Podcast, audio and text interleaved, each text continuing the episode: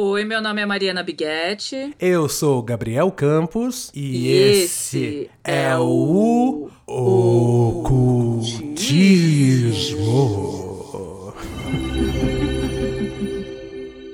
Oi, Mari, tudo bem? Tudo bom, Gabriel, e você? Tudo ótimo, olha só, recebi um feedback super positivo do nosso episódio passado de numerologia. Você também? Super, várias pessoas já vieram confirmar que fizeram suas contas e eu acho isso o máximo. Eu tô gostando muito de ouvir. Eu também, a gente adora, viu? Então continuem fazendo esses, esses exercícios e depois falem pra gente, isso é muito legal.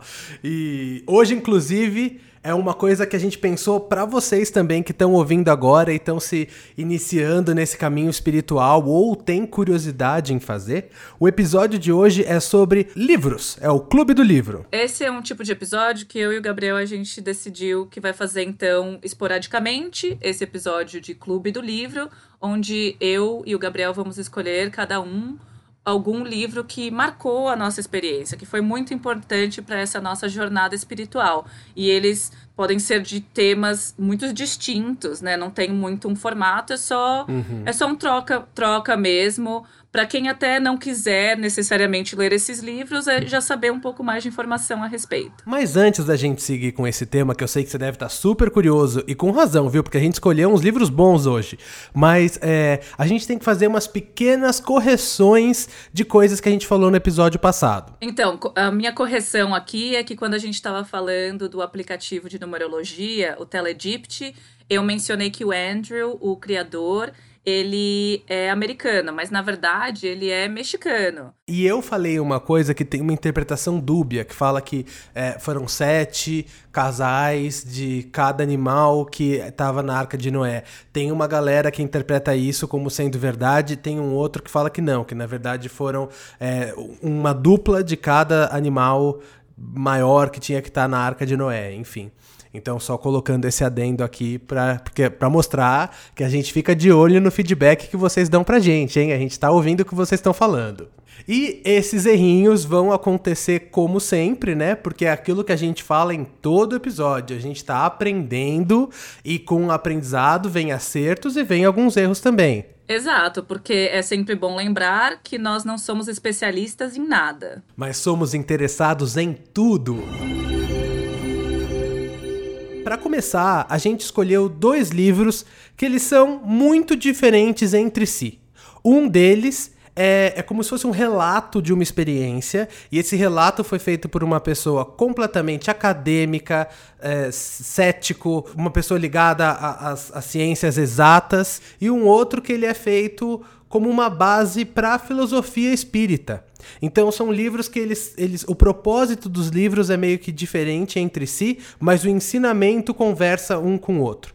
Então é muito interessante falar essa dicotomia, né? São, é, como a, a, o entendimento espiritual ele pode vir de qualquer lado, desde que você esteja aberto a isso. Exatamente. E até essa seria meio que a ideia que eu e o Gabriel queremos falar não só do livro em si, mas do que que ele, ele modificou a nossa vida até, sabe? Como que nós nos sentimos com ele, o que que ele ativou potencialmente e meio que essa ideia de que você tá lendo esse tipo de livro, às vezes não é nem pelo que o livro contém, mas ele quase significa, tipo, é um sinal que você tá dando para o universo que você tá aberto a esse tipo de conhecimento. Então, uma vez que você encosta nesses livros, carrega eles com vocês, já tem uma vibração, já tem um sinalzinho. Olha, eu quero saber disso. Olha, a minha mente está aberta. Olha, eu estou querendo saber mais. Eu acho que isso faz uma diferença sim e ativa às vezes outras coisas na sua, na sua vida que você vai perceber depois, sabe? Totalmente. Tudo tem um começo, né? E esse pode ser o seu. Se você também não sabe como começar, a gente leu esses livros, a gente vai dar uma breve resumida no que ele é,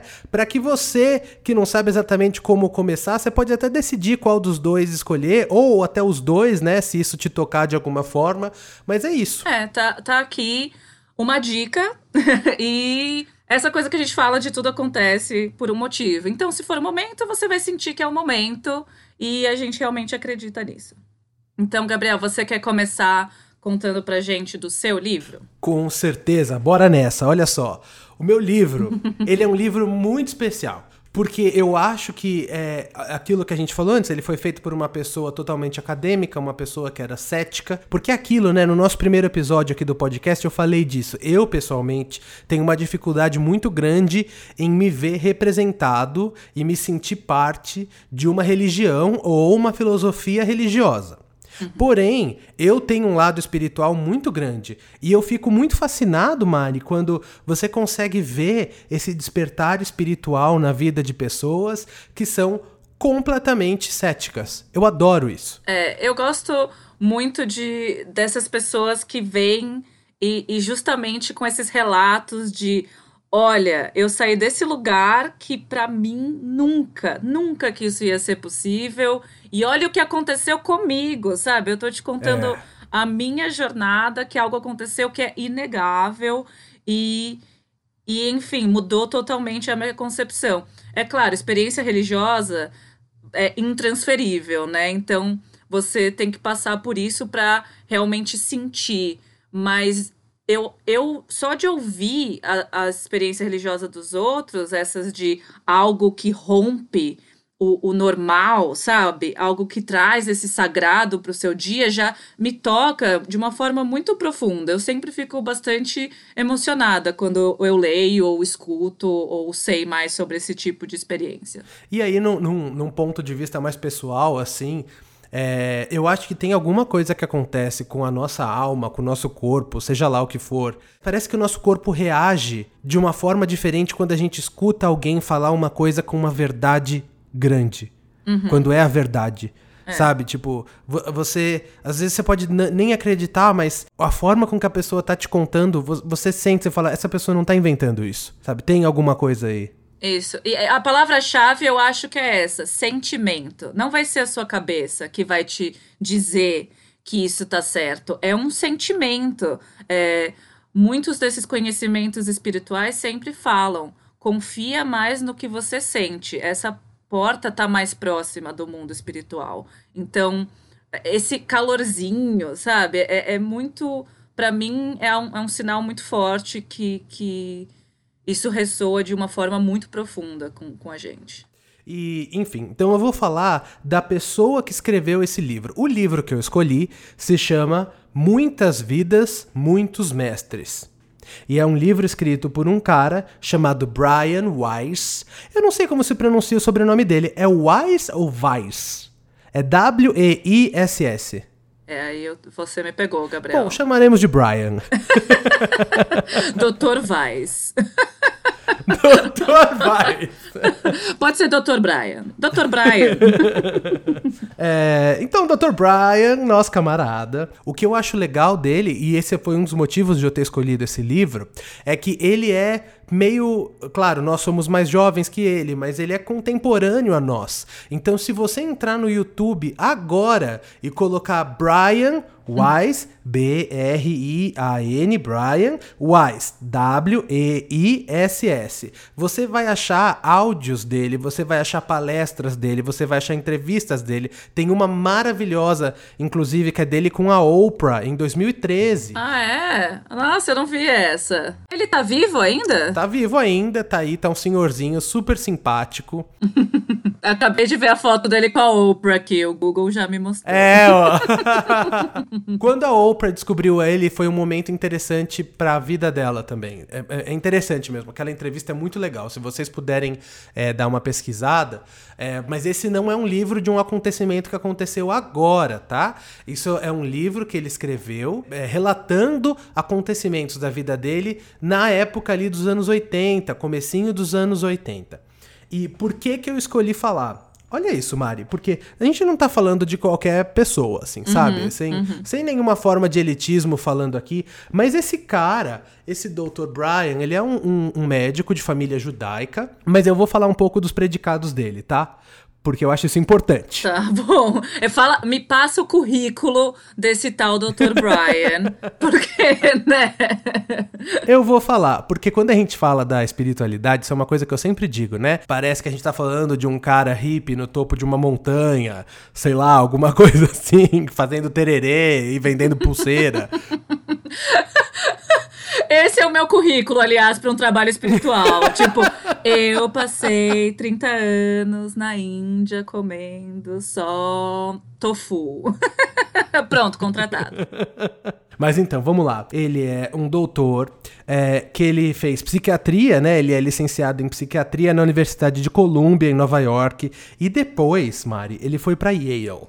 Apenas. Apenas, né? É, são grandes nomes americanos. O pai dele deve ter ficado muito orgulhoso. pra caramba. E depois ele foi professor na Universidade de Pittsburgh. Uau. E só na época que ele publicou esse livro, então ali pelos anos 80, ele já tinha publicado, gente, olha isso, mais de 37 artigos científicos. Caramba. Então, nossa, olha isso, né? Caramba. É uma pessoa hiper qualificada, com certeza muito inteligente e capaz. E assim como muitos colegas dele na época, ele era totalmente cético, porque todos os princípios da vida dele vinham a partir dessa coisa científica. Então ele era uma pessoa, gente, totalmente do racional. Uhum. E é isso que me fascina nessa história. Ele saiu daí para ser um expert em vida após a morte. Então eu tô dando só um spoiler aqui, é. mas pra vocês entenderem do que a gente tá falando. É uma grande virada, ainda mais nos anos 80, imagina, ser médico nos... hoje em dia, é. a cultura New Age já já tem medicina alternativa muito mais aceitável no ocidente, mas nos anos 80, nossa, ele deve ter sido um dos uhum. primeiros a a falar a respeito, né? Não, e eu imagino como deve ser complexo para uma pessoa que é referência na área, é respeitado na área, e de repente ele começa a falar disso, sabe? Como é que a comunidade uhum. científica lidou com esse cara? como ele deve ter deve ter sido muito difícil para ele é, mostrar que ele não não tava ele não tava falando abobrinha sabe ele não tá uhum. fazendo isso para lançar um livro e fazer ele sabe isso nunca foi o propósito isso aqui que a gente tá falando é um relato e eu acho que o fato de ser um relato e uma coisa também bom enfim eu vou eu, eu vou começar Mari eu vou começar eu vou falar hein ok ok eu tô preparada eu me empolgo e aí eu me perco senta que lá vem história. Conte-me a história. Mas enfim, vamos lá. O que, que aconteceu com o Dr. Brian? E isso, gente, eu não tô dando spoiler do livro, eu tô resumindo um pouco do conteúdo que tá lá, porque eu, eu falei aquilo no começo do episódio, que a gente tá dando aqui para você que não quer ler, mas a minha, minha ambição real é que você leia esse livro, gente, porque é maravilhoso, tá? Mas enfim, ele era um psiquiatra já eh, de renome e ele recebeu essa mulher chamada Catherine. Ela estava passando por um momento de vida, Mari, você não sabe o estado dessa mulher. Tipo, ela estava assim, num, num, momento muito crítico, sabe? Uhum. É, ela, ela tinha tanto pânico e angústia que isso estava sendo um problema real para a vida dela. Ela, tá, ela não estava mais funcionando muito bem. Eu sei que isso não é um termo legal de dizer, mas era basicamente o que estava acontecendo. Ela dormia no armário. Nossa. Porque ela tinha tanto pânico do que poderia acontecer. O armário era o único lugar que ela se sentia segura. Ela não estava mais engolindo coisas direito, porque uhum. ela tinha pânico de engolir. Então ela, se o médico receitava um remédio para ela dormir melhor, ela não conseguia. É, sabe? isso, isso já era uma, também ela estava num ponto que ela já tinha tentado várias coisas, né? Tudo. Tipo, é, ela já tinha tentado vários remédios, vários vários médicos diferentes, vários tipos de, de estratégias de tratamento e nada estava funcionando, né? Ela realmente estava tipo nada. no fim da linha. Exatamente. E um médico que era conhecido desse doutor que a gente está falando, um outro médico, ele falou: por que, que você não passa nele? Porque na época ele estava começando a trabalhar e ele já estava sendo, tipo, uma certa referência na área da hipnose. Uhum. Então a gente vai fazer os procedimentos tradicionais. Se nenhum deles funcionar, vamos para hipnose. Nossa, hipnose é algo que eu nunca tentei, mas está muito na minha lista listinha, assim. Eu tenho uma curiosidadezinha de, de saber como é que é isso aí. eu fiz uma sessão de hipnose uma vez, foram duas sessões, na verdade. É, a primeira eu não senti muita coisa, a segunda eu de fato tive uma experiência de regressão. Uau. E foi a primeira vez que eu tive, só que foi super rápido. Mas isso, se você ficou curioso, a gente fala em outro episódio. Ó que João Kleber. Cenas do próximos capítulos. pois é, pois é. Mas enfim, então chega no consultório desse cara, a Catherine, muito precisada de ajuda, e por 18 meses ele fez o tratamento normal, como ele faria com qualquer paciente, mas ele começou a perceber que existiam coisas mais profundas que ela não estava conseguindo acessar. Então o Dr. Brian virou e falou: Ó, oh, acho que é o momento da nossa hipnose. Vamos fazer esse rolê. E uma coisa que é importante dizer é que esse livro causou um furdúncio na época que foi lançado, porque ele é um médico, ele é uma pessoa da ciência. Então, ele documentou o processo todo. Ele tem as gravações, sabe? Uhum. Ele tem transcrições de coisas que ele escrevia durante as sessões. Então, isso tudo, gente, foi um processo. Foi uma análise empírica de um fenômeno e feita por alguém. Total. Profissional, experiente, que sabe como fazer isso. Ele fala bastante uhum. de, dessa dificuldade de até questionar se ele deveria mesmo publicar, né, o livro, porque é. ele sempre estava nessa dúvida de nossa, como é que os meus colegas vão, vão, vão me tratar depois disso? Como é que eles vão olhar para mim e para esse tipo de informação? E a sociedade na época, né? Como é que isso. Porque é importante a gente fazer um contexto aqui. Eu estava pensando nisso quando eu terminei de ler o livro. Os anos 80, eles tiveram uma coisa muito colorida, muito criativa, né? Muita música boa, muito filme diferente, mas isso era quase um contraponto ao que estava acontecendo mesmo na época. Aquele resquício da Guerra Fria, a AIDS, sabe? Então entre os jovens tinha essa essa sombra que vivia na sociedade, que era do, do que poderia acontecer, sabe? Então tinha um lado muito negro nessa época, onde a ciência também estava sendo colocada muito em jogo, porque não, não se achava uma cura, não se achava um medicamento, não se achava, não queriam estudar isso. Então é, foi um momento de crise para a comunidade científica. E aí chega esse cara, né, com uhum. toda, todo o gabarito que ele tem, ele fala: olha, galera, além de tudo que vocês estão colocando em jogo, talvez existe vida após a morte, sabe? Tipo, meu Deus. Só, né? só jogando essa, só joguei aqui e saí correndo, entendeu? Mas.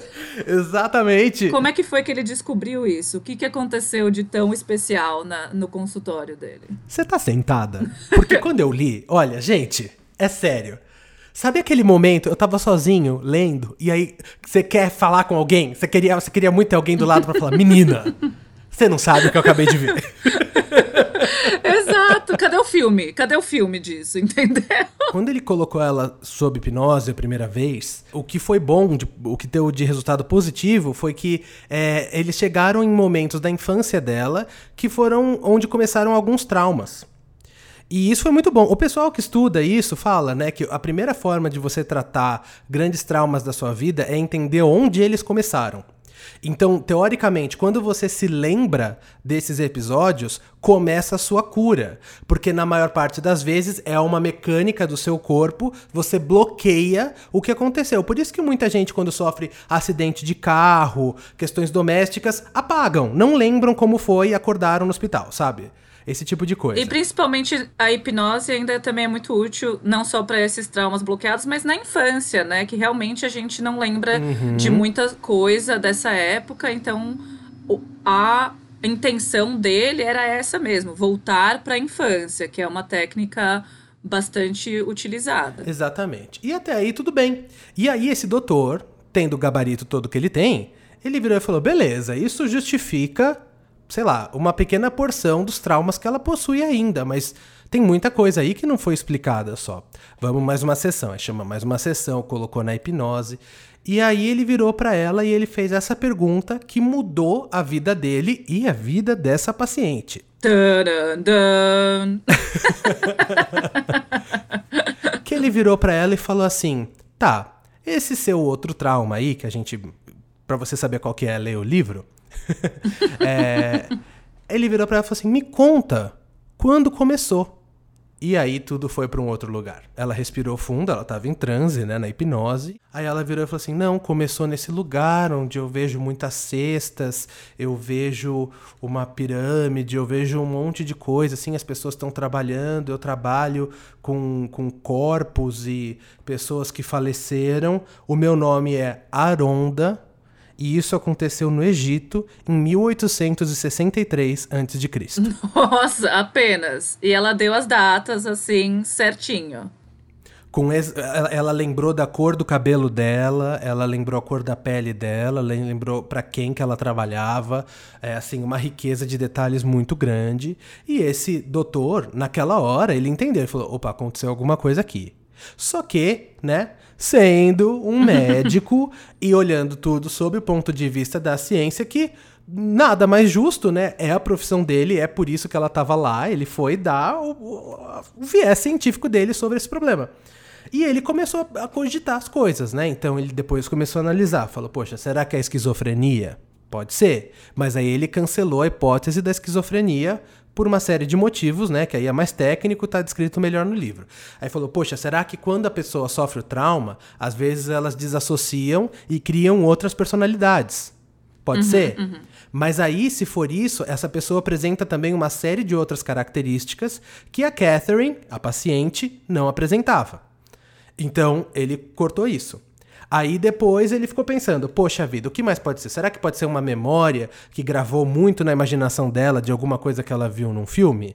Só que o problema é que a riqueza de detalhes e a forma com que ela foi narrando isso é uma coisa que não tinha comparação em nenhum outro estudo, em nenhuma outra coisa que esse médico até então tinha conhecimento. É, e ele falou até essa possibilidade dela é, ser só atriz e tá mentindo, né? Mas é, lembrando que essa é uma pessoa, uma paciente dele que ele já estava tratando há um ano e meio. Então não era que ele não sabia o histórico dessa, dessa pessoa. Ele sabia quem ela era, ele sabia que ela não tinha essas características, não tinha apresentado nada até então de esquizofrenia, de, sabe, mentir, criar esses cenários. Então, por que do nada ela começou a inventar isso, sabe? É, e qual o objetivo dela de fazer isso também? sabe? Porque ela estava lá, ela era claramente uma pessoa que estava precisando de ajuda médica. Por que, que ela inventar um cenário como esse, é, de uma mentira tão elaborada? É, onde isso ia ajudar no, no, avanço dela, sabe? Tipo, existe esse, esse ponto que eu acho que é o grande ponto-chave. Isso não foi feito para ser um livro, isso não foi feito para dar dinheiro, isso foi um relato e é uma coisa que está documentada. E, uhum. Então, é, é, eu acho isso muito legal. Inclusive, eu super recomendo todo mundo pesquisar e ver quem é esse cara, porque vocês vão ver que é um caso verdadeiro. E, enfim, tudo o que acontece. Essas sessões de hipnose que ele foi fazendo com ela, Mari, é, continuaram por muitas e muitas sessões. Foi um total de mais de quatro anos de tratamento, gente. Caramba. Então não foi uma coisa é, que foi do dia pra noite, sabe? E ela, ela regredia sempre para uma mesma vida? Como é que eram essas experiências? Não, ela foi lembrando de todo o andamento das vidas pelas quais ela já teve. Foram mais de 86 vidas. Eu não lembro se foi. Eh, eu não lembro se foi 80 ou 86, mas foi alguma coisa por aí. E aí ela lembrava da história inteira da vida, uh, em alguns momentos, né? Algumas mais, outras menos, mas até a morte. E aí ela chegou nesse ponto de contar para ele que foi o pós-morte. Então o que aconteceu? Ela foi essa pessoa nessa vida e aí morreu. E como foi essa sensação dela estar tá num limbo? Uhum sabe? A transição. É, depois que o corpo vai, para onde fica? Será uhum. a sua consciência? Será a sua alma? E é uma outra discussão. Mas ela começou a relatar esses pontos que ela falou: olha, parece que você tá flutuando, você vê uma luz brilhante. Uhum. E, e aí esse médico virou e falou: poxa, isso é uma coisa que eu consigo procurar. Ok. A, a relação das vidas passadas dela, não sei, mas isso ela me deu um, uma, uma descrição de uma coisa que ela sentiu. Será que isso existe em algum outro lugar? E aí também foi todo um outro negócio, Mari. Porque ele começou a pesquisar, né? Imagina a cabeça desse cara. E aí ele começou a pesquisar e ele achou estudos super profundos, de longuíssimo tempo, das pessoas falando dessa relação do pós-morte. Pessoas que tiveram é, morte corporal mesmo. O cérebro parou de funcionar, o coração parou de funcionar. E ele deu até nomes de é, pessoas renomadas na área, que eu até falo aqui com vocês. ó. Ele fala, ele cita o trabalho do Dr. Raymond Moody que foi inclusive o cara que criou o termo Near Death Experience, que foi o cara que falou, né, basicamente, o termo, a quase morte. Então, depois que você morreu, mas aí seu corpo morreu por um minuto. Sabe aquelas histórias? Ah, na cadeira, a mulher teve um treco. Isso que é algo global, tem relatos no mundo inteiro e tem bibliotecas. E isso eu não sabia antes de ler o livro, que existem bibliotecas de estudos acadêmicos, muitas com esse tipo de conhecimento de experiências de quase morte. E é isso que me fascina, porque é aquele momento que a ciência ainda não sabe o que fazer, uhum. sabe? Pode ser que daqui a cinco anos você ache alguma explicação, mas até agora, esse ponto não tem explicação. Não. Porque até quando se trata do ponto da pessoa falar, hum, será que essa pessoa está imaginando? Mas como ela pode imaginar sem um cérebro? Sabe, o cérebro parou. Eu acho isso que esses relatos existem também há muito tempo e eles são muito similares. Mas além de tudo, esse livro não só dele ser essa parte dessa experiência científica que ele relata, mas voltando a essa coisa da sua reação emocional, esse foi um livro que eu lendo, nossa, Gabriel, eu chorava. Eu chorava de soluçar às vezes. Tinha coisas que, que tocaram alguma coisa muito, muito profunda em mim que eu eu não sabia, era quase como se eu estivesse lembrando mesmo de algo que eu não sabia. Eu lia e falava, é, é isso, principalmente mais do que quando ela fala das vidas passadas, esse limbo, quando ela diz que ela, ela, ela sempre entra nessa luz e ela sempre está acompanhada, e já vem um monte de gente, né? Dar um oi para ela e guiá-la, e tem esses mestres, e tem esses, esses espíritos, ou que seja, essas entidades. Essa parte, quando ela descreve esses momentos, eu não sei porquê, mas eu chorava, eu tinha que soltar o livro, fechar o livro e, e chorar, de soluçar, porque alguma coisa ali eu, eu falei, sabe, é, era quase como uma lembrança, foi muito estranho e, e, e mágico até, devo dizer. Poxa, mas que legal. Eu, eu, quando eu li o livro, a sensação que eu tive é aquilo que eu falei no começo do episódio, eu, eu senti a verdade. Uhum. Sabe? Eu senti a verdade ali. Eu senti uma coisa do tipo: isso aconteceu, isso foi real, pelo menos para essa pessoa, isso foi real. É. E aí, eu, no, segundo a minha personalidade, o que, que, é, o, que, que é o, meu próximo passo? Aí é pesquisar. Aí eu começo a ver as coisas e eu comecei a ver um monte de relatos parecidos com os da Catherine.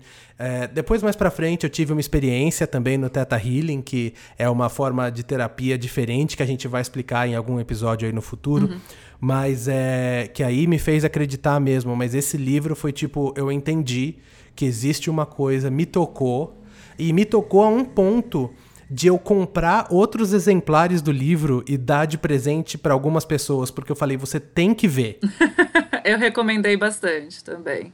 E, e porque também a experiência dele é algo legal, porque ele mesmo fala que ao começar a falar sobre isso e ao publicar o livro, mais e mais pessoas foram chegando para ele falando justamente: olha, comigo também. Olha, eu também passei por isso. Acho que tem até um relato que ele diz de uma mulher que vai numa palestra dele, alguma coisa, que diz ah, é. que ela. Ela. Essa é muito boa, né? Que ela foi pra Itália e ela nunca tinha ido para essa cidadezinha na Itália, nem na Itália antes, e ela chegou lá e ela conhecia a cidade como se ela soubesse como se fosse a palma da mão. Ela sabia o mapa inteiro da cidade, ela andou pela cidade sem, sem guia, é, é. sem nunca ter pisado lá, mas ela sabia. É, e, e isso. E cada vez mais pessoas chegavam para ele e falavam: Olha, isso aconteceu comigo. Olha, a minha história é essa. Então, isso é muito doido. Essa parte eu acho incrível. Como quando você abre a porta para esse tipo de conhecimento, ele vai chegando até você e tem muito mais pessoas, aposto que até na sua própria família, talvez, no seu trabalho, sabe? Seus amigos, alguém talvez tenha uma experiência dessas e você não sabe, porque você nunca abriu essa porta, mas muitas pessoas ao nosso redor já tiveram algum tipo de experiência similar. Tem essa frase que ele fala no livro de uma das de uma das vezes que essa paciente estava em transe, que ela começou a entrar em contato com alguns mestres espirituais. E uma das coisas que eles falam através dela são duas frases que eu achei assim emblemáticas. Uhum. E que essa parte me tocou e foi aí que eu fiquei realmente emocionado. Foram, essas duas frases me nossa, não sei se você passou por alguma experiência assim já, Mari, mas sabe quando parece que o livro tá falando com você? É com você. Parece que aquilo foi escrito para você ler. É. Esse livro tinha uma sensação de ser meu amigo mesmo. Eu tava muito com carinho por ele, entende? Carregando ele meio. Ah, eu não, eu não queria que ele acabasse também. Eu tava. Ai, fica mais, fica mais comigo, sabe? Anda comigo mais um pouquinho. Total, mas aí são essas duas frases, que é a primeira que diz que pelo conhecimento aproximamo-nos de Deus.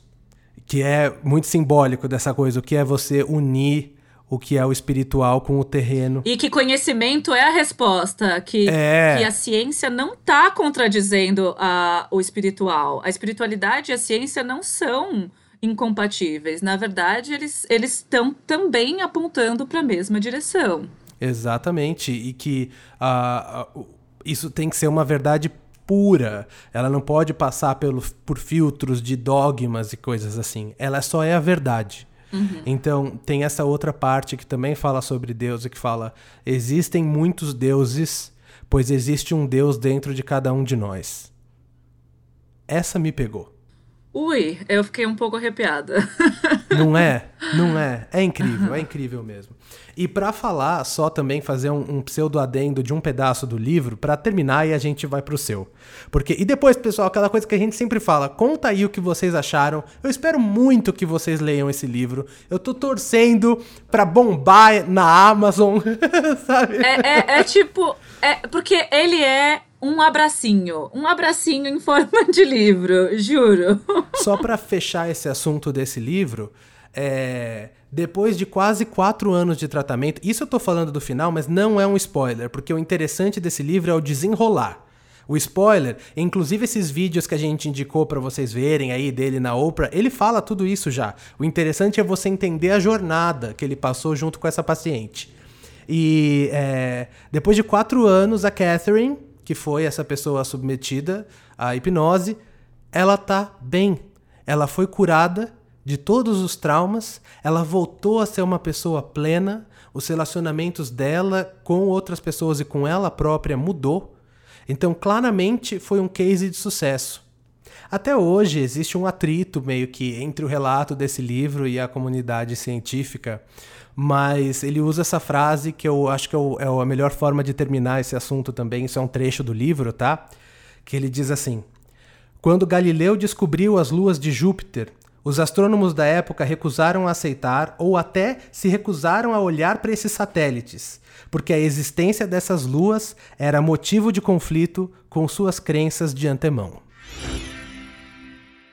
Para o meu livro, eu escolhi um livro que seria dos clássicos, vamos dizer, para esse estudo de, de espiritualidade. É, e ele é o Livro dos Espíritos, Hum. O livro dos espíritos, ele é a base, né, desse, dessa filosofia espírita, mas eu acho que ele é um livro muito interessante para quem está começando também, porque te dá uma ideia do que, que é dito nesse, nesse campo, né, nesse campo de conhecimento espiritual. Essa é uma das das bases disso. Como você chegou nesse livro, Mari? Então, quem me recomendou esse livro foi a, a nossa numeróloga. Depois daquela sessão que eu disse que mudou a minha vida, ela disse que eu tenho uma jornada espiritual é, muito forte a, adiante e que eu já estava meio atrasada, inclusive. Ela falou: Olha, como assim? Você já devia ter estudado várias coisas e me passou uma lista de leitura gigantesca. E eu não esperava sair da numeróloga com tarefa de casa, mas ela me passou tipo uns 20 livros para ler. e esse foi um deles.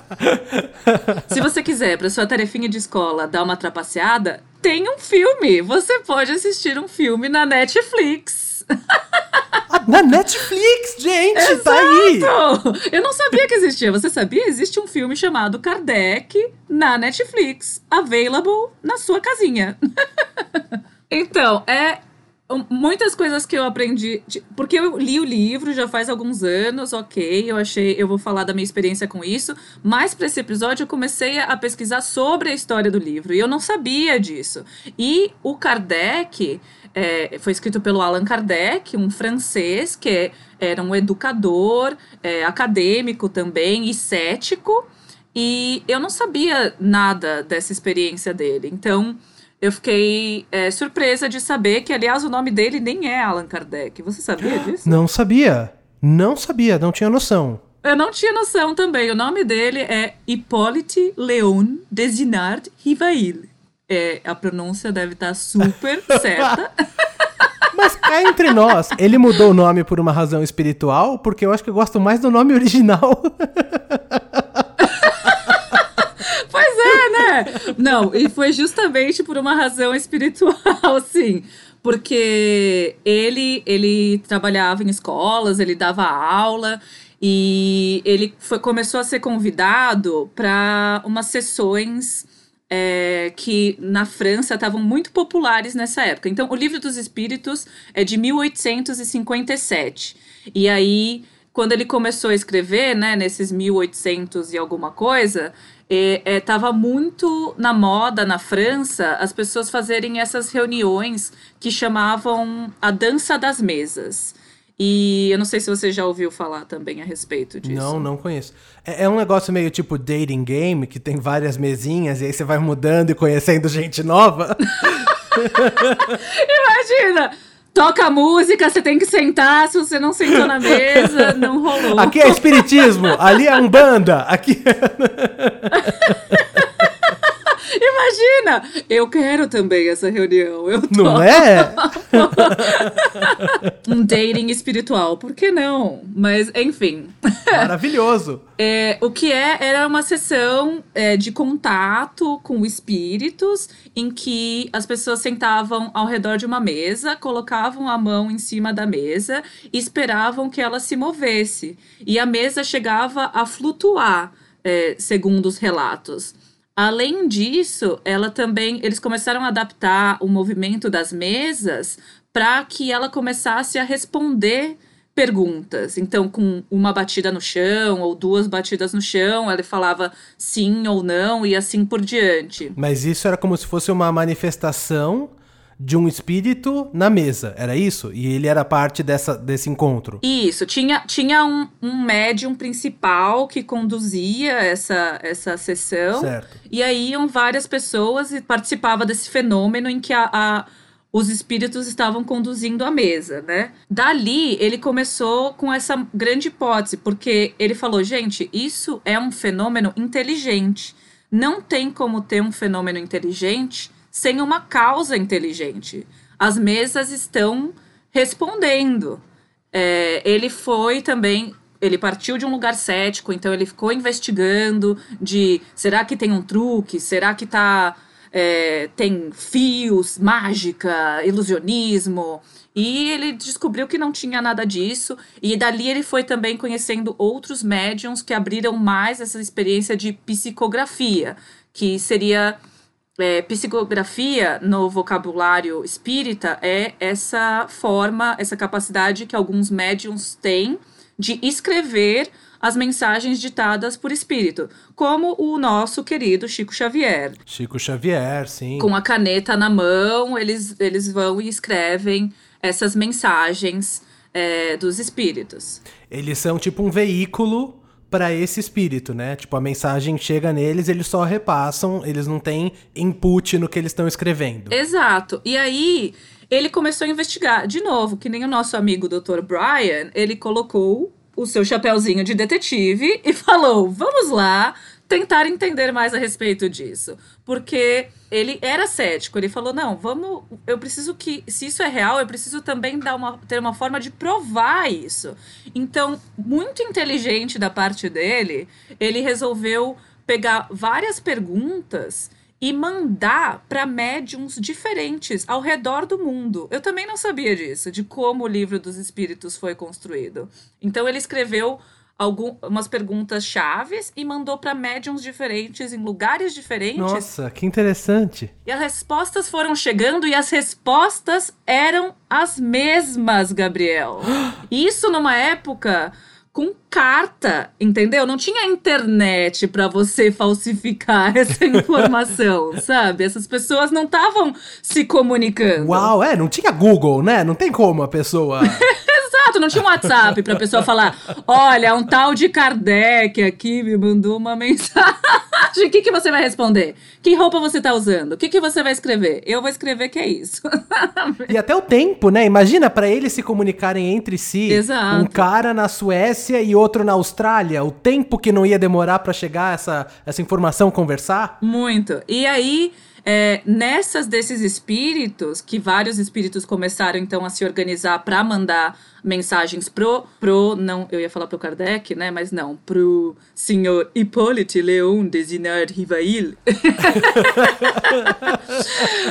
um dos espíritos que se pronunciou como guia dele falou que ele tinha essa missão de escrever esse livro, que ele foi escolhido para isso, que ele estava nessa encarnação com, com esse objetivo. Ele poderia aceitar ou não. De novo, a gente sempre tem o nosso livre-arbítrio, mas que essa era a proposta deles.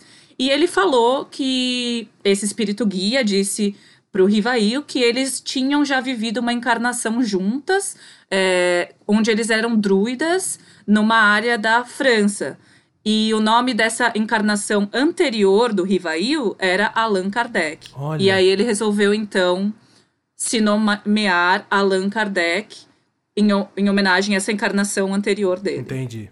Uau! É. Tem a. Aliás, eu, eu, quando eu estive uma vez em Paris, eu fui no cemitério em que o Kardec está enterrado, né? E eu passei bem longe daquela túmulo, porque eu falei, nossa, não, não, não, a movimentação ali deve estar tá meio intensa.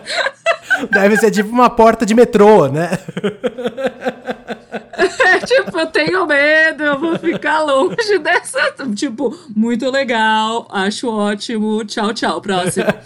Deixa eu ir lá pro Oscar Wilde, que vai ser mais a minha vibe. Isso eu já acho, assim, incrível, né? Esse processo dessa escrita desse livro já, já é sensacional. Eu acho também meio curioso que, por mais que ele seja francês e, e que esse fenômeno de mediunidade seja global, na França mesmo, poucas pessoas falam do Allan Kardec ou até sabem quem ele é. Mas no Brasil, gente, ninguém, eu acho. Todo mundo sabe quem é o Allan Kardec, né? Nossa, sim. É. Não sei porquê. Você tem essa impressão também? Parece que. Uh, eu falei isso no, no, na minha parte do livro, né? do, dos católicos que são contra essa coisa da reencarnação, mas ao mesmo tempo eu conheço uma quantidade muito grande de católicos que são meio que espíritas que não saíram do armário ainda, sabe? é porque a, a, grande beleza do Brasil é que é essa mescla, né? Tem, tem muitas, muitas influências religiosas no mesmo lugar e tá todo mundo, né? Rezando um Pai Nosso com uma fitinha da cabala, entendeu? Tomando um passe, é. uma, uma florzinha pra manjar Porque vai que, vai né? Que. Vai que. E o pessoal diz, né, que eu, eu, eu, ouvi falar isso. Poxa, eu queria lembrar quem foi. Eu não gosto de falar sem saber quem falou, mas é, que falam que o Brasil tem uma, um, um propósito espiritual grande, né? E eu acho que faz sentido isso. Parece que aqui tudo que é espiritual floresce. Uma história, para mim, que resume o Brasil, vou te contar aqui. É de uma amiga nossa, tá? Ah, eu sei que história é! é tão boa! Vamos chamá-la de. Vamos chamá-la de Moranguinho. Tá bom. A Moranguinho, ela, ela vem de uma família. Ai, desculpa, desculpa, fala. Eu não quero te atrapalhar. É, então, ela vem de uma família é, judia e ela tava me contando que ela tava. Alguma, algumas vezes ela tava entrando em contato com, com pessoas falando sobre espíritos e coisas do gênero, e ela nunca acreditou muito. E ela chegou em casa e comentou com a mãe dela: Nossa, né? Alguém tava falando isso de espírito, que besteira, hahaha. E a mãe dela virou para ela e falou: Menina, você não sabe do que você está falando. Para de falar assim. E ela, tipo. que medo! Que medo! Como assim? Aí ela foi descobrir que existia essa história na família dela de quando ela era criança. Uma prima dela, um pouco mais velha, a prima dela devia ter uns 8, 9 anos, não lembro. E essa prima via uma menina. E ela sempre falava: Ai, essa menina, essa menina tá aqui, a menina, ai, que saco, para de me seguir, ai, não puxa meu cabelo, ai, isso, ai, aquilo. E a família ficando um pouco preocupada, né? Tipo, o que que a gente. Poxa, Biguete, nem eu sou da família e eu tô preocupado aqui ouvindo. Imagina quem tá lá na mesma casa. Porque, Gabriel, tem coisa mais assustadora do que Nossa. uma criança menininha, principalmente Ah. menininhas falando que estão vendo coisas que não estão ali. É tipo. Quantos filmes de terror você já não viu que começam exatamente assim? Eu queimava a casa. É tipo, vende essa casa, É, sai daí. sai daí. Esse é o começo. Esse é o começo. Esse é o começo do filme que você fala, mano, se muda porque vai dar errado, cara. Claramente. Você não aprendeu nada? Ai, que ótimo. Mas, como, como eles estão no Brasil, essa família judaica foi procurar um pai de santo. Óbvio. E o pai de santo falou: Olha, tem o espírito de uma menina mesmo, tal. E ela quer uma festa de aniversário. E ela quer ganhar. Agora eu não lembro se era um vestido ou uma boneca. Um vestido ou uma boneca, não sei. Mas ela quer o aniversário e ela quer esse presente. E aí, aparentemente, existem fotos que a nossa amiga, a Moranguinho, nem tinha ideia de que tem uma festa da família dela pra essa, pra essa menina espírito. E eles compraram um presente. Jesus Cristo amado. Minha Nossa Senhora. Biguete. E pra mim, isso resume o Brasil, entendeu? Tipo, a família judia que chama o pai, o pai de santo, faz uma festa pro espiritinho e tira umas fotos, né? Porque vamos tirar uma foto. Já estamos aqui, ué. Já estamos aqui, fiz meu cabelo, vamos lá, né? Vamos que vamos. Ai, meu Deus do céu, que ótima essa história. Mas é incrível mesmo, né? E depois deu certo? Parou de, de ter problema? Sim, e aí a, a- menininha foi embora, pelo visto, e tudo voltou ao normal. Caraca! E vida que segue. Bom, enfim, voltando para o nosso amigo Allan Kardec.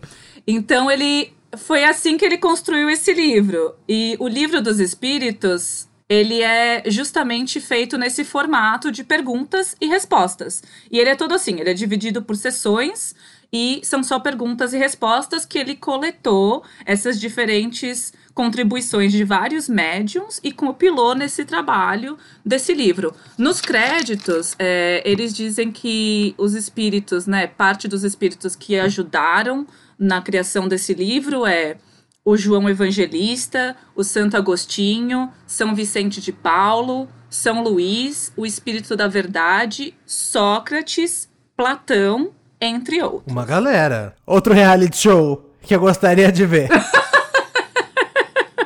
Eu topo. É o BBK, o Big Brother Kardec. Nossa. É as provas de resistência. Só tô pensando nisso agora. Enfim.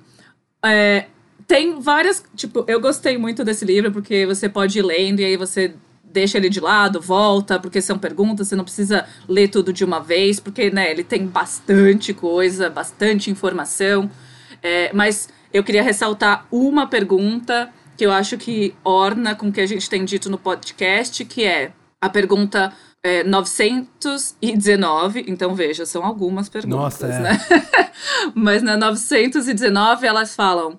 Na 919 eles perguntam: qual o meio prático mais eficaz que tem o homem de se melhorar nessa vida e de resistir à atração do mal? E a resposta é: Um sábio da antiguidade vô-lo disse: Conhece-te a ti mesmo. Então, mais uma vez, né? É. Autoconhecimento é tudo. É, tá no, no centro dessa, dessa experiência humana nossa. É, o livro está disponível, aliás, no site da Federação Espírita Brasileira, de graça. Você pode baixar o PDF. E acho que os princípios que mais ele ressalta é justamente isso, da existência. Tem, eles falam sobre a existência de Deus, que é essa inteligência infinita e a criação de tudo que já existiu é, sobre a, a, existência do espírito. É, então, que nós não somos só material, mas nós somos feitos de, de um corpo material, de um espírito ou né, alma, e de um perispírito também, que seria algo que conecta essa, o espírito à matéria. E essa ideia da imortalidade, de que nós estamos aqui para aprender e evoluir. E o espírito sobrevive à morte física e conserva essa personalidade depois da morte. Olha, isso eu não sabia. Peraí, você. Então existe. É, a sua personalidade se mantém. Olha só! E, e aí, quando você sai desse corpo, você olha para suas encarnações, você tem uma, uma realização de, nossa, olha o que eu fiz de errado, olha o que eu fiz de certo. Uhum. E você então decide: ah, eu preciso melhorar nisso, eu preciso melhorar naquilo, então eu vou escolher uma próxima vida que vai ser assim. E aí tem essa ideia de que você que vai escolher quais são as, as provas. Não exatamente tudo que vai acontecer na sua vida, mas uma ideia geral, sabe? Tipo. Certo. Tipo bullet points, assim. Você pode escolher, tipo, algumas coisas que vão ser quase que fases de um videogame. Exato. Você escolhe qual tipo de fase que você precisa passar. E tem também essa ideia de quanto mais difícil a fase, você vai ter um payoff, né, ou um ganho muito maior, mas o risco também é grande. Então, se você conseguir, você ganha, evolui muito. Então você pode escolher algo, uma vida que não vai ser tão arriscada e evoluindo de pouquinho em pouquinho, ou você pode falar: não, não, não, agora eu tô meio ousado, eu vou tentar aqui uma, uma responsabilidade maior e ver o que acontece.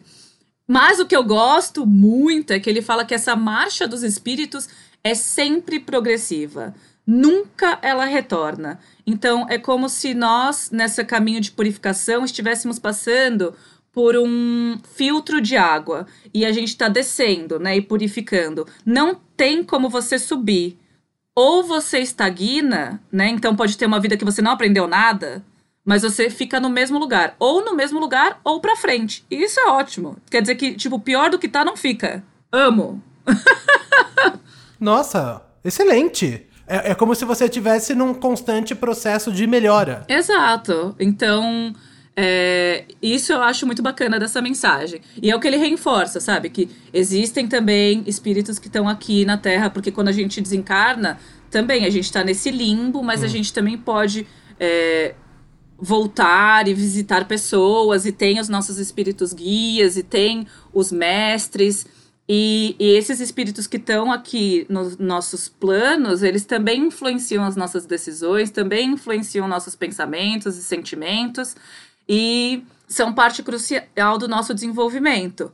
É, eles falam até toma, para tomar cuidado que sim, existe o fenômeno de mediunidade, que os espíritos estão então tentando cada vez mais se comunicar com a gente, e porque a humanidade chegou num ponto de evolução que a gente está pronto para isso, para receber essa mensagem de uma forma clara, mas que é, você tem que prestar atenção quando você tá falando com alguém que tá, teoricamente, né, te passando uma mensagem de um espírito. E pode ser mesmo que ele esteja passando a mensagem de espírito, mas é que os espíritos estão em níveis diferentes de evolução.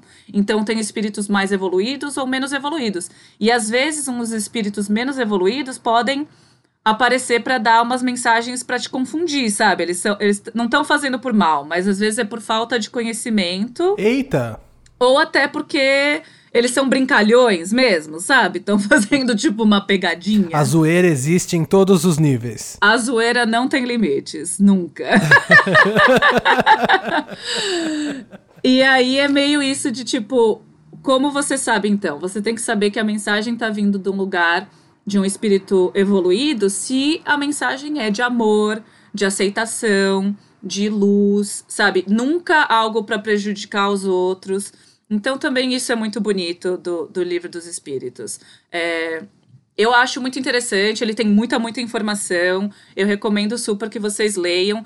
E, como eu disse, é essa, essa ideia do que, que ele vai trazer para você, o que, que talvez ele vai despertar, né? Você não leu o livro dos espíritos, leu? Eu tive é, experiência com esse negócio que você falou das perguntas e respostas. Eu li algumas, mas eu não uhum. li o livro todo. Já uhum. faz um bom tempo. Eu fui num centro espírita uma vez e eles estavam fazendo uma palestra que explicava um pouco alguns, sabe, tipo, dissecando o texto.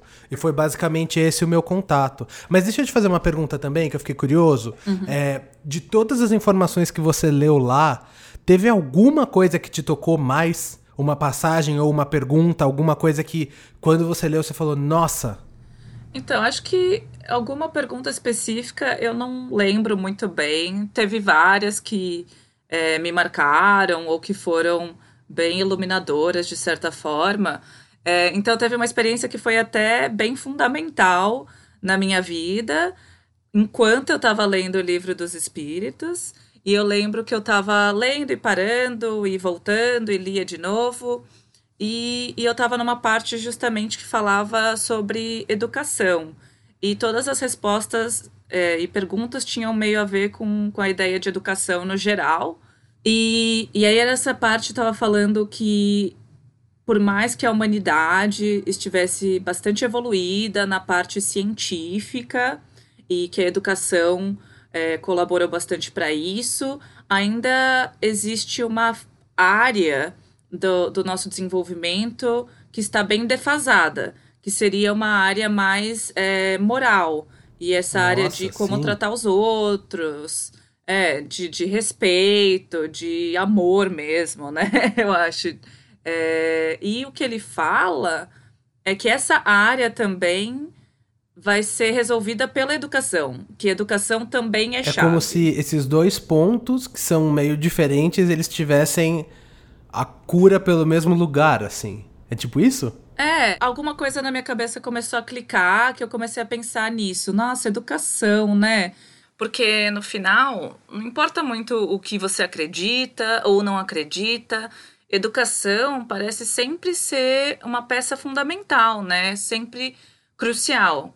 É, porque educação pode aumentar a produtividade, educação dá especialização em business, educação é, qualifica as pessoas, educação, enfim, vai, faz você evoluir tanto na sua carreira como no seu lado pessoal e também nessa, nessa educação dessa parte de como tratar os outros, dessa parte moral. Educação tem uma, um papel fundamental no, no crescimento e desenvolvimento do ser humano, sabe? Com certeza. Então, ficou na minha cabeça meio, nossa, porque eu nunca tinha considerado trabalhar ou estudar ou fazer nada relacionado com educação, mas naquela hora ficou na minha cabeça, eu fiquei meio tipo educação. Nossa, será que é educação? Será que educação tem alguma coisa a ver com isso? E bem nessa época, eu tava procurando eu acho que você lembra, né? Que eu tinha decidido fazer um mestrado. Sim. E aí eu tava procurando que tema fazer, né? Pro, o que, que eu ia querer estudar no meu mestrado. E é, porque você, é pelo que eu me lembro, decidir. você tava afim de fazer um mestrado, mas você não tinha nenhum tema definido, né? Não é que você queria se especializar em matemática ou alguma coisa assim. Você só queria estudar. Eu não tinha, exato, eu não tinha nem noção muito do que fazer. E os cursos também aqui são muito. É, tem várias coisas muito específicas, tem várias coisas muito amplas, tem, tem diversas opções em, em várias universidades, é muito difícil de você filtrar. E eu lembro que eu comecei a procurar de universidade em universidade, porque para o meu trabalho eu teria que fazer um curso que eles oferecerem, oferecessem 100% das aulas no período noturno, senão eu não ia conseguir fazer. E eu fui mandando mensagem para as universidades e a maioria delas já estava falando: olha, os nossos mestrados você precisa ir pelo menos um dia, sabe? Tipo, uma manhã que seja na semana você precisa comparecer numa aula. Então, eu já estava cortando da minha lista. Ah, esse não vai dar, esse não vai dar, esse não vai dar. E aí eu cheguei na universidade, que é a UCL, e eu tava olhando pela lista dos cursos de mestrado, né, pela longa lista, e eu liguei lá e perguntei: "Ah, tem algum curso que oferece só no noturno?" E eles falaram: "Olha, isso é decidido por cada unidade e até por cada é, professor. Então você vai ter que falar individualmente com cada curso para ver se esse curso é oferecido ou não. Nossa, que trampo! Pois é. então eu que peguei, rolê. tipo, uma lista gigantesca e meio que circulei os cursos que eu estaria interessada, assim, até por cima, sabe? Eu falei, ah, vai saber se eu não quero ser, entendeu? é, arqueólogo. é o momento. E aí eu circulei todos esses cursos e comecei a mandar e-mail para cada unidade falando: "Olha, vocês oferecem esse mestrado no período noturno?" E as respostas foram chegando e era tudo tipo: "Não, não, não, não, não, não, não". Corta a cena, eu estou lá lendo os meu livrinho dos espíritos. Olha lá. E eu leio essa parte sobre educação. Você tá sentindo, né, Gabriel? Uh -huh. Tá vindo um clímax da história. Oh, yeah! eu tô lá lendo o meu livrinho. E aí chega nessa parte de educação. E eu pens tava pensando, hum, que engraçado, né? Educação parece algo meio crucial mesmo. Que interessante. Será que o que eu tenho que fazer tem a ver com educação? Será que seria interessante eu, eu estudar mais e, e eh, essa área de educação em si? Porque você me conhece, né, Gabriel? Eu sou bem ruim com sutilezas, então eu preciso de sinais claros, sabe? Eu sempre peço para o universo sinais claros, sem essa de uma leve brisa, entendeu? Não. Não quero dúvida. Eu sou assim também. Se é para eu receber um sinal, eu quero receber um sinal escrito e evidente. Eu não quero que tenha nada de segunda interpretação, eu quero que esteja óbvio. Lembro claramente que eu falei alto, eu tava sentada na cadeira, eu fechei o livro e eu olhei para cima e eu falei: Universo, se você quer que eu faça um mestrado que tenha a ver com educação, eu vou precisar de um sinal bem claro. E eu falei: Você me conhece, esse sinal tem que ser óbvio e inegável. E naquele momento, Gabriel, Ai, naquele Deus. momentinho, ah. apitou o meu e-mail. E era uma moça coordenadora de um curso chamado Educação, Gênero e Desenvolvimento Internacional me respondendo: What? Sim, Mariana, a gente oferece esse curso no período noturno, essa é a nossa grade, blá blá blá blá blá blá e tá aqui todas as informações que você precisa. Eu fiquei assim, meu corpo totalmente, sabe, vibrando, foi muito intenso. Eu acho que eu te liguei logo em seguida. Aí eu lembro que eu lembro de falar com você em algum momento de mandar uma mensagem e falar meio tipo, nossa, Gabriel, você não acredita? Acho que eu decidi. Eu quero fazer alguma coisa com educação, uma coisa meio assim, inspirada na Malala. E até eu fiquei te mandando um áudio que era Malala, Malala, Malala. É, Malala. é disso que eu lembro. Exatamente. Porque eu pensei, né? A Malala, é, caso você. É isso mesmo. Porque a Malala, caso você não saiba, ela, ela é uma defensora de educação para as mulheres no Paquistão e ela é uma. É, ela ganhou até o Prêmio Nobel da Paz, né? Então. É, eu, eu entrei nessa piada com você que eu ficava, ai, Malala, Malala, Malala para todo lado. e aí, em cima disso, vem a segunda confirmação. Tan, tan, tan. Que quando. Aí eu apliquei para o mestrado, passei, rolou. Mas aí, assim, ainda tem um custo, né? E não é barato para fazer mestrado. Então eu tive que aplicar para o auxílio, é, auxílio de estudantes, né? Para conseguir uh, pagar e tal. E eu lembro que eu estava preenchendo esse formulário online no trabalho, eu estava preenchendo ali. E enquanto eu preenchia, eu tava pensando, né? Eu tava pensando, universo, olha, de novo, hein? Ó. É... oh, se você quer que eu faça isso, eu vou precisar da sua ajuda agora. Isso, esse, esse empréstimo tem que ser aprovado, senão não vai rolar, entendeu? Eu não tenho esse dinheiro, então vamos me ajudar. É, não, e aí, naquele momento, eu te juro, assim, naquela hora, um colega de trabalho meu, de outro setor, que senta do outro lado da sala, que a gente nem se fala direito, levantou da mesa andou até mim, chegou na minha frente e falou: Nossa, olha quem que tá fazendo um pedido com a gente. E me entregou na minha mão a carteira de motorista da Malala. Você que tá ouvindo, ficou arrepiado também? Porque eu já ouvi essa história umas três vezes e toda vez que eu escuto, me arrepia tudo. Quando é pra ser, é pra ser, gente. Não tem jeito. Não tem jeito.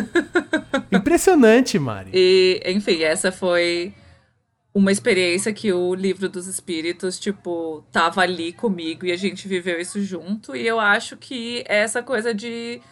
Ele abriu essa porta, sabe? Essa coisa de desencadear outras experiências, desencadear outras vibrações. Eu, eu tava sinalizando que eu estava aberta, eu estava sinalizando que eu queria mais disso. E eu justamente pedi para o universo naquele momento e o universo falou: ok, então é nós. é, eu, eu pelo menos acredito muito nisso, né? Que quando você se move um pouquinho, é que nem a agulha de uma vitrola, sabe? Você é, é, quase que certeza que você vai ouvir outra música, né? E eu acho que quando você começa a entrar em contato com uma uhum. literatura, com alguma coisa assim, realmente cria essa conexão com esse poder maior. E aí vai da fé de cada um de definir o que é isso, mas eu acho que de fato acontece uma uma ligaçãozinha ali, um, um, uma sinapse que se antes não acontecia, parece que uhum. ela fica mais fácil de de repente você receber um sinal, ou ter uma mensagem, ou, ou ouvir uma música é. que naquele momento era o que você precisava para se acalmar, sabe? Parece que você começa a receber Sim. uns sinaizinhos falando tipo, olha, tamo aqui, tá todo mundo juntinho, entendeu? Eu, eu acredito muito nisso. Olha aí, pessoal. Agora a gente deu dicas ótimas hoje, em dois livros legais para vocês. Agora tá todo mundo em casa em quarentena. É o momento de você ir atrás desses livros. É facinho de achar na internet.